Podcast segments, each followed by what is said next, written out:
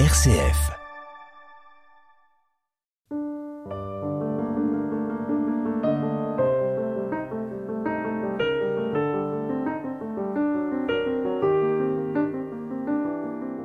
Qu'est-ce que la Bible? Comment a-t-elle été écrite? Quelle est son histoire?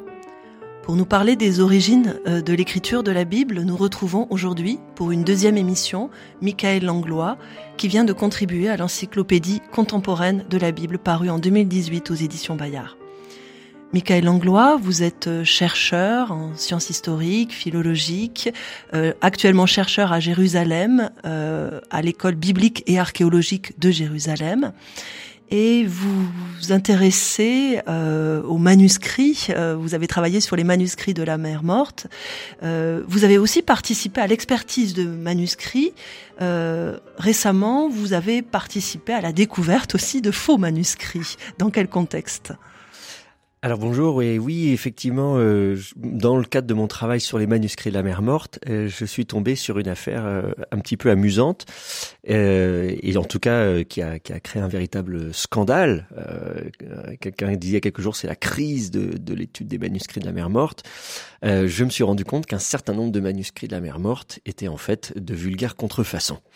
Alors ça a commencé en 2012 quand j'ai été euh, euh, sollicité pour rejoindre une équipe internationale qui travaillait sur une collection privée euh, en Norvège. Un collectionneur norvégien avait acheté des manuscrits euh, à la même famille d'antiquaires qui avait, dès les origines, dès la découverte des manuscrits de la mer morte, dans les années 40 et 50, euh, revendu les manuscrits euh, aux archéologues occidentaux, notamment au père Roland Deveau, qui était le directeur de l'école biblique archéologique française à l'époque, un dominicain. Et, euh, et donc, cette famille d'antiquaires avait pignon sur rue et pratiquement un monopole de la revente des manuscrits de la mer morte. Et donc, a priori, quand ce collectionneur privé avait fait euh, dans les années 90 et 2000 euh, d'un certain nombre de manuscrits auprès de cette même famille d'antiquaires, tout le monde pensait qu'il euh, n'y avait absolument aucun doute à avoir quant à leur authenticité. Mais je me suis rendu compte en examinant certains d'entre eux qu'il y avait un certain nombre de caractéristiques suspectes sur la surface du manuscrit, au niveau de l'écriture, qui m'a amené à penser qu'il pouvait s'agir de faux. Comment découvre-t-on qu'un manuscrit est faux? Vous parliez de l'écriture, par exemple. Qu'est-ce qui est important pour euh, pour vous. Oui, oui, c'est vrai. Les premiers soupçons que j'ai eus, c'était par rapport euh, à l'écriture. Euh, je, je, la trouvais un petit peu maladroite. Euh, je regardais des photos infrarouges. En général, on travaille avec des photos infrarouges parce que les, les fragments sont en mauvais état, ils sont sombres, l'encre se voit à peine à l'œil nu. mais sur des clichés infrarouges, on voit beaucoup mieux l'encre. Le, le, le, support, le parchemin ou le papyrus qui, qui, sert de support d'écriture est pâli aux infrarouges et, et, presque blanc. Et donc, on, on a un meilleur contraste. Sauf que précisément, comme il pâlit, on voit moins les détails de, de ce support. Or, euh, quand j'ai regardé les fragments à l'œil nu, je me suis rendu compte que ce, cette surface était assez souvent endommagée, ce qui n'est pas surprenant en soi, puisque ce sont de vieux fragments de papyrus ou de parchemin qui ont 2000 ans, donc euh, ils sont endommagés. Sauf que lorsqu'un fragment est endommagé, euh, par exemple si la surface disparaît, eh bien l'encre qui était couchée sur la surface s'en va elle aussi. Or là, ça n'était pas le cas. L'encre pénétrait dans, sur les couches inférieures du parchemin ou du papyrus, ce qui n'est pas normal. Et ce qui explique également le, fait que l'encre était par, par endroits euh, euh, un peu baveuse, un peu euh, le contour n'était pas net, l'écriture tremblotante, etc. Tout ceci était dû au fait que le scribe qui a copié ce texte, en fait, l'a copié sur un, un vieux morceau de parchemin. Donc le, le parchemin ou le papyrus lui-même est certainement ancien, et si on fait une datation au carbone 14, on se rendra certainement compte qu'il est ancien, mais l'encre elle-même a été apposée il y a quelques années ou quelques dizaines d'années tout au plus. Comment euh, ces faussaires en viennent-ils à produire euh, ce genre de, de, de, faux parchemins, enfin de faux manuscrits? Qu'est-ce qui les motive? Enfin, pourquoi ce, ce travail-là? Ah, ça c'est une question très intéressante. Il faudrait leur poser la question. J'ai ma petite idée. Euh, il faut, il faut d'abord, il faut savoir que euh, les contrefaçons, c'est pas un phénomène récent. Déjà dans l'Antiquité, il y a des faux célèbres. Euh, on s'amusait à faire des contrefaçons, soit pour se moquer de ses ennemis, soit pour leur extorquer de l'argent. Euh, au 19e siècle également, il y a eu des faux bibliques, y compris de manuscrits bibliques bibliques, des, faussaires célèbres comme comme Constantin Simonides qui avait réalisé un faux manuscrit de l'Évangile de Matthieu, qui était censé être le manuscrit autographe dicté par Matthieu lui-même, l'évangéliste lui-même à, à, son secrétaire. il y avait un autre faussaire, Moïse Shapira, à Jérusalem, qui avait fait un manuscrit du Deutéronome qui était censé dater du 9e siècle avant Jésus-Christ, donc vraiment de, de l'époque des rois d'Israël et de Juda. Enfin, donc c'était assez assez exceptionnel. Euh, donc on, on, a des, des, cas comme ça de, de, faux célèbres. Il faut se dire qu'un petit fragment de papyrus sur lequel il n'y a rien, bah vous pouvez le, en tirer quelques dizaines de dollars euh, tout au plus. Mais si sur ce même petit fragment vous avez un texte biblique, alors ce, ce fragment vaut plusieurs centaines de milliers de, de dollars. Donc évidemment, euh, une des motivations principales pour le faussaire, c'est évidemment la pas du gain. Euh, et puis il faut trouver des acquéreurs. Et, et pourquoi est-ce que des gens sont prêts à mettre des centaines de milliers de dollars pour acquérir euh, des petits fragments? Eh bien, c'est tout simplement parce que ce sont des gens qui vont accorder une importance extraordinaire à ces plus anciens manuscrits de la Bible. oui, c'est la question que je me posais en vous écoutant. Qui sont ces collectionneurs ou ces acquéreurs aujourd'hui? Alors le, le, le, collectionneur norvégien dont je vous parlais, Martin Skøyen, euh, lui est, passionné par tous les textes, toutes les écritures, l'histoire de l'écriture, des textes, des civilisations, euh, y compris des textes religieux, mais pas que. Et il a comme ça des textes de, de, de, depuis même des textes d'Extrême-Orient, de, du Proche-Orient, enfin bref. Donc il s'intéresse à la Bible, mais pas que.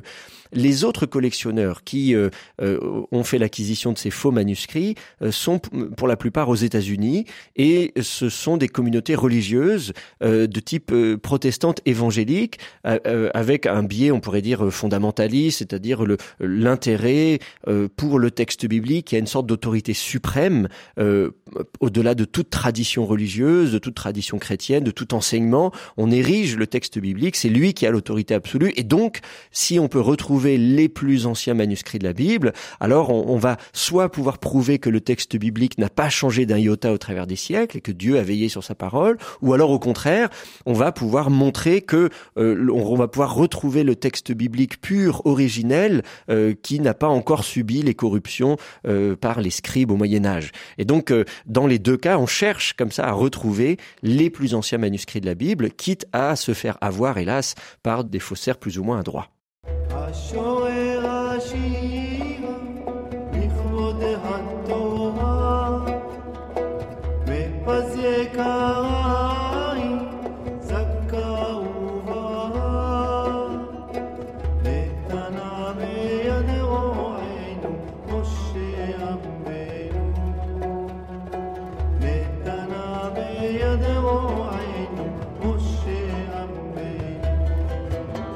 Dialogue, Sarah Brunel.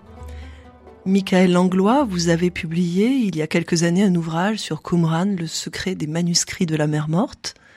Nous comprenons en vous lisant, en vous écoutant, qu'il est important de s'interroger sur la naissance, l'élaboration, la transmission de la Bible, euh, de ses auteurs aussi. C'est reconnaître que la Bible n'est pas écrite par un auteur inspiré. Hein. Euh, des livres ont été écrits, réécrits, remaniés sur euh, plusieurs sources, plusieurs textes, encore aujourd'hui traduits.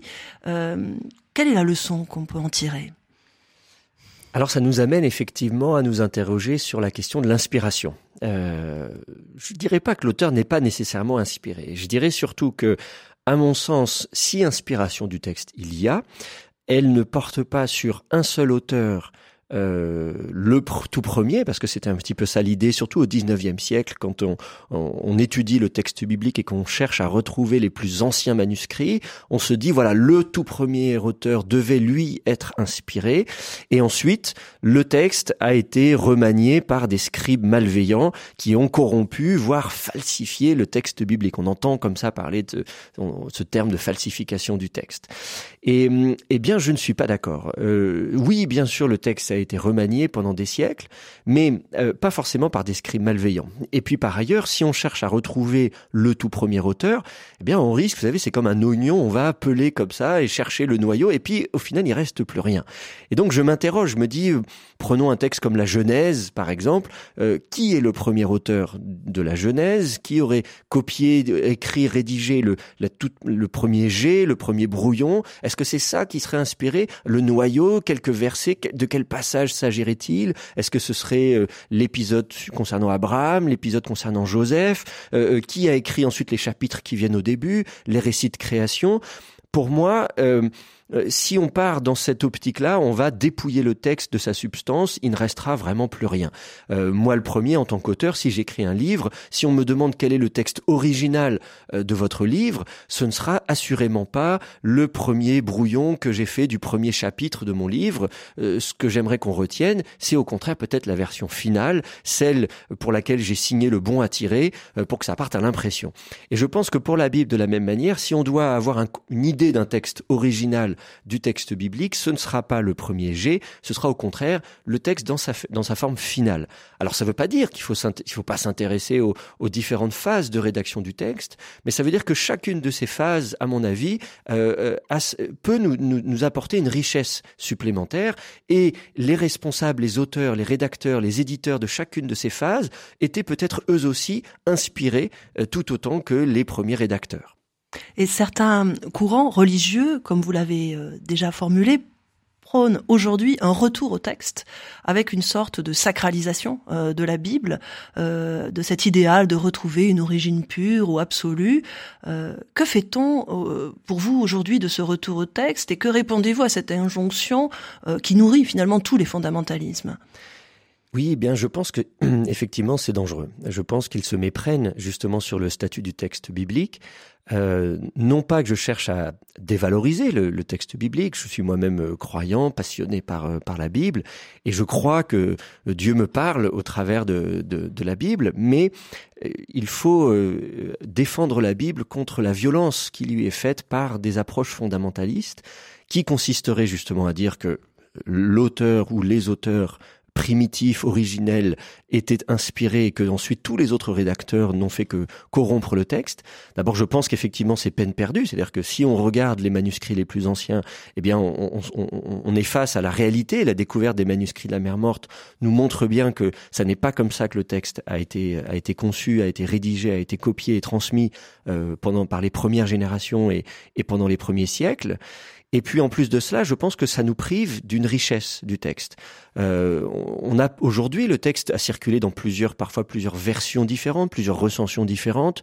Euh, un, un, livre comme le livre de Jérémie euh, euh, est attesté dans des recensions différentes, avec parfois des chapitres entiers qui sont tantôt au milieu du livre, tantôt à la fin du livre. Alors est-ce qu'il faut choisir entre les deux en disant quelle est la bonne version et l'autre qui serait mauvaise? Non, en fait, ces deux versions répondent à des, des questionnements différents, des contextes différents, des communautés différentes qui ont toutes les deux une légitimité à nous transmettre le texte de cette façon-là. Et donc je pense en fait plutôt que de, chercher à avoir un seul texte qui serait unique euh, et, qui serait un peu monotone d'une certaine manière, eh bien on peut au contraire s'ouvrir à un texte qui est pluriel, euh, peut-être à l'image de, ce Dieu qui est un Dieu unique mais pluriel, et bien que la Bible elle-même, euh, bien qu'étant au singulier, la Bible en fait soit en fait un mot pluriel et qui nous invite à, une pluralité de, de on prend conscience de, de, la richesse de ces différences, de, de cette pluralité.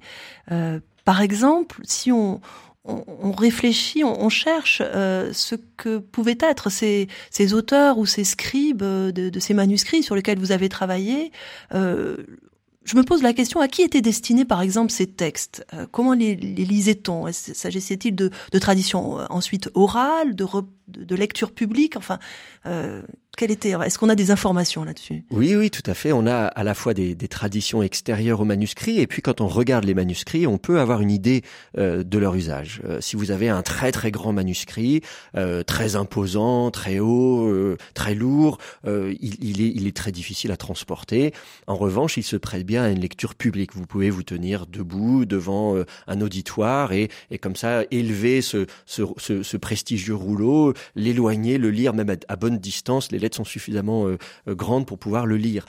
On a également des petits rouleaux euh, qui, sont de la taille d'un livre de poche, vous voyez, qui vont peut-être faire 10, 12 cm de hauteur et non pas 30 ou 40 cm, avec des marges étroites. Et là, on sent qu'on a cherché à gagner de la place et qu'un petit rouleau comme ça est, portatif d'une certaine manière. Vous pouvez le mettre dans, votre poche, dans votre besace et le transporter avec vous. On a également des rouleaux qui ne sont pas des textes complets, mais qui sont des recueils de morceaux choisis ou de versets choisis. Et donc, on, on voit bien, y compris sur une, par exemple sur une thématique. On va choisir une thématique et on va aller piocher comme ça des versets en faisant des chaînes de, de, versets. donc on, on voit peut-être même que ces textes-là étaient étaient faits pour la mémorisation du texte, pour une, une étude thématique de la Bible. Donc on a comme ça tout un tas de, de rouleaux qui nous montrent les différents usages lecture publique, euh, lecture personnelle, mémorisation du texte, euh, transmission orale, débat ou étude sur, un, sur une thématique donnée. Cela signifie que déjà, il y a une pratique de, du commentaire et de l'interprétation oui, dès le départ. Oui, oui, tout à fait. D'ailleurs, on a même par écrit des commentaires bibliques. le, le, terme en hébreu c'est pécher, et donc on a des pécheurs, alors on va dire psharim euh, au pluriel en hébreu. Par exemple, on a un pécher euh, du prophète Habakkuk, on a un pécher du prophète Isaïe, euh, on a un pécher des psaumes. Donc un commentaire, un commentaire de, de ces livres-là où alors on va citer le verset, on va lire le verset, et ensuite on va dire voilà l'interprétation de ce verset, l'explication de, de, ce verset. On a une sorte de commentaire linéaire. Donc vous voyez, c'est quelque chose qui n'est pas nouveau, ça n'est pas, ça n'a pas été inventé euh, récemment, euh, mais ça existait déjà il y a plusieurs milliers d'années. Et c'est une tradition très longue, celle que nous allons retrouver chez les pères de l'Église, par exemple. Euh, vous êtes un lecteur aussi de Oui, oui, tout à fait. Alors on va, on va exactement retrouver tous ces genres littéraires et toutes ces approches du texte. On va les retrouver dans la littérature patristique euh, chez les pères de l'Église, qui vont aller, par exemple, sur une thématique donnée, enchaîner verset après verset, en allant piocher chez un prophète, chez chez un autre prophète, dans un psaume, etc., en disant voilà, il y a ceci, il y a cela, ou euh, en allant chercher dans les différentes épîtres euh, du Nouveau Testament, on va dire, euh, on va aller chercher des, versets sur, un sur une thématique donnée, ou bien également on va avoir des commentaires linéaires, on va écrire des commentaires sur tel ou tel livre de la Bible pour pouvoir l'expliquer verset après verset.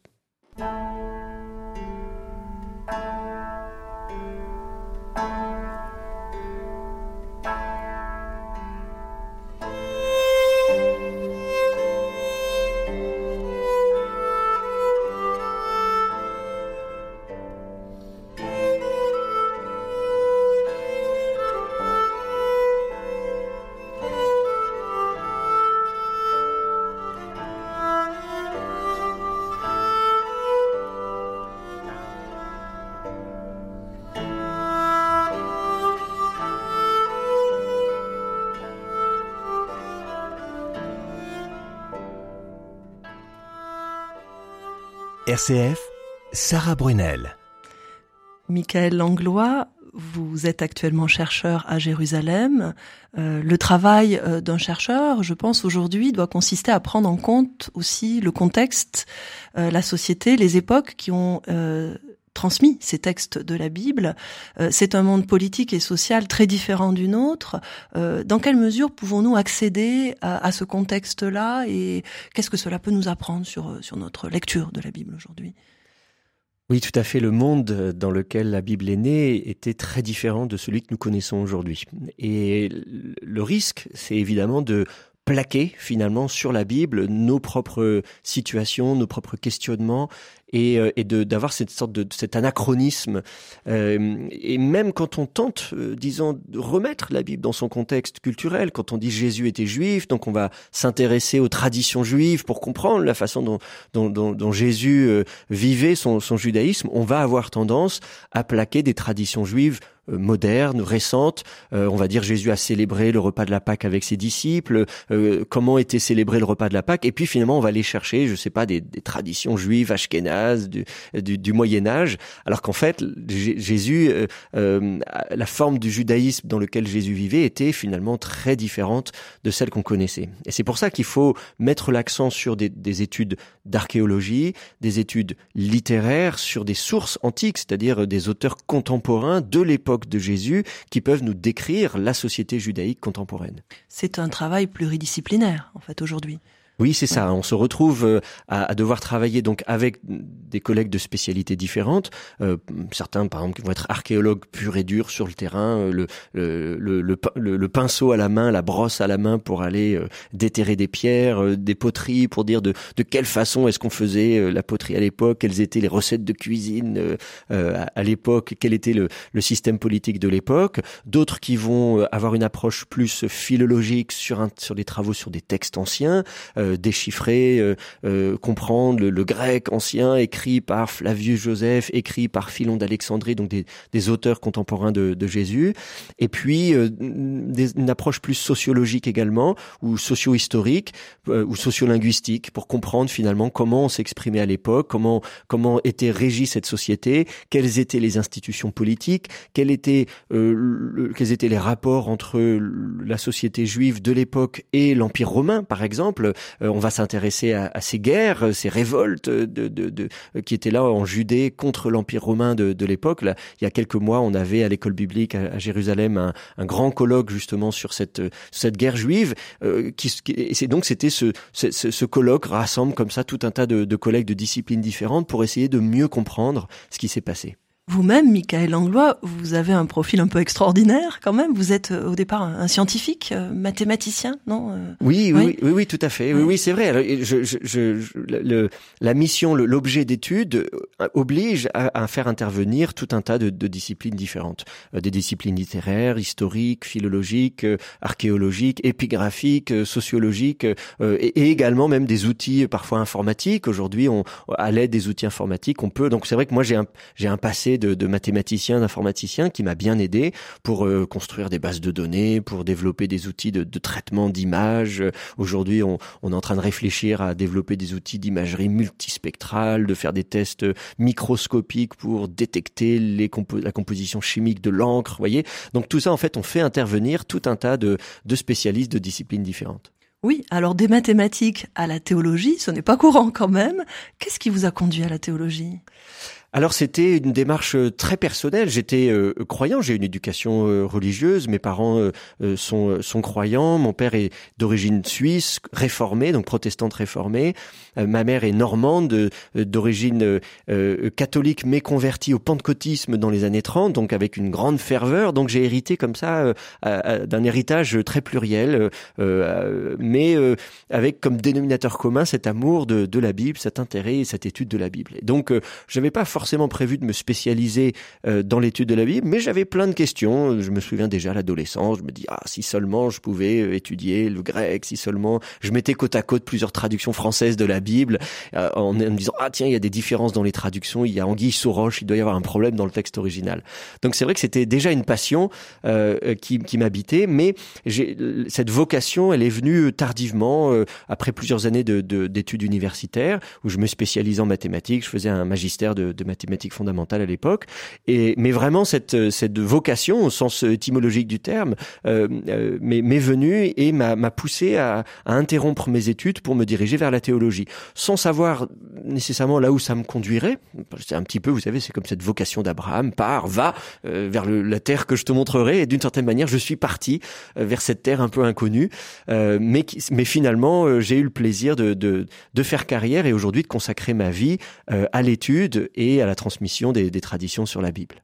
Je pense en vous écoutant aujourd'hui euh, aux questions soulevées il y a bien longtemps par saint Augustin, qui écrivait euh, en, un sens, un homme a dit vrai quand il a dit ⁇ Je veux comprendre pour croire ⁇ et moi également je suis dans le vrai quand j'affirme avec le prophète ⁇ Crois d'abord pour comprendre euh, devons, Tenons-nous la main, la main dans la main, disait saint Augustin, n'est-ce pas en consonance avec votre travail? Oui, tout à fait. C'est-à-dire que d'une part, l'articulation entre foi et science est, très complexe et assez fascinante. C'est à la fois ma foi qui m'a poussé à, à, faire cette carrière euh, scientifique euh, dans les sciences bibliques, et en même temps, évidemment, mes travaux scientifiques m'ont amené à redéfinir ma foi, à recentrer ma foi, à, l'éduquer d'une certaine manière, une foi un petit peu naïve. Et donc, il y a cette, ce, ce va-et-vient euh, vertueux, ce cercle vertueux, disons, entre la foi et la science. je ne tiens pas non plus à ce que ma foi m'empêche d'avoir aussi une, une, honnêteté intellectuelle et scientifique par rapport à, à la Bible. Je ne veux pas croire des choses dont je sais pertinemment qu'elles sont fausses. Donc c'est sûr qu'il y a effectivement cette euh, exigence intellectuelle, mais en même temps, euh, la science m'amène aussi à, à, à renoncer à, à, certaines certitudes, à être davantage dans l'interrogation. Et donc voilà, je me retrouve face à cette euh, cette démarche de croire et de laisser cette démarche scientifique euh, vivifier ma foi, la recentrer, la caractériser et l'approfondir. Je vous remercie, Michael Langlois, de nous avoir fait découvrir votre travail passionnant sur la Bible. J'invite nos auditeurs à lire vos travaux sur Qumran et euh, à découvrir l'encyclopédie contemporaine de la Bible parue en 2018 chez Bayard.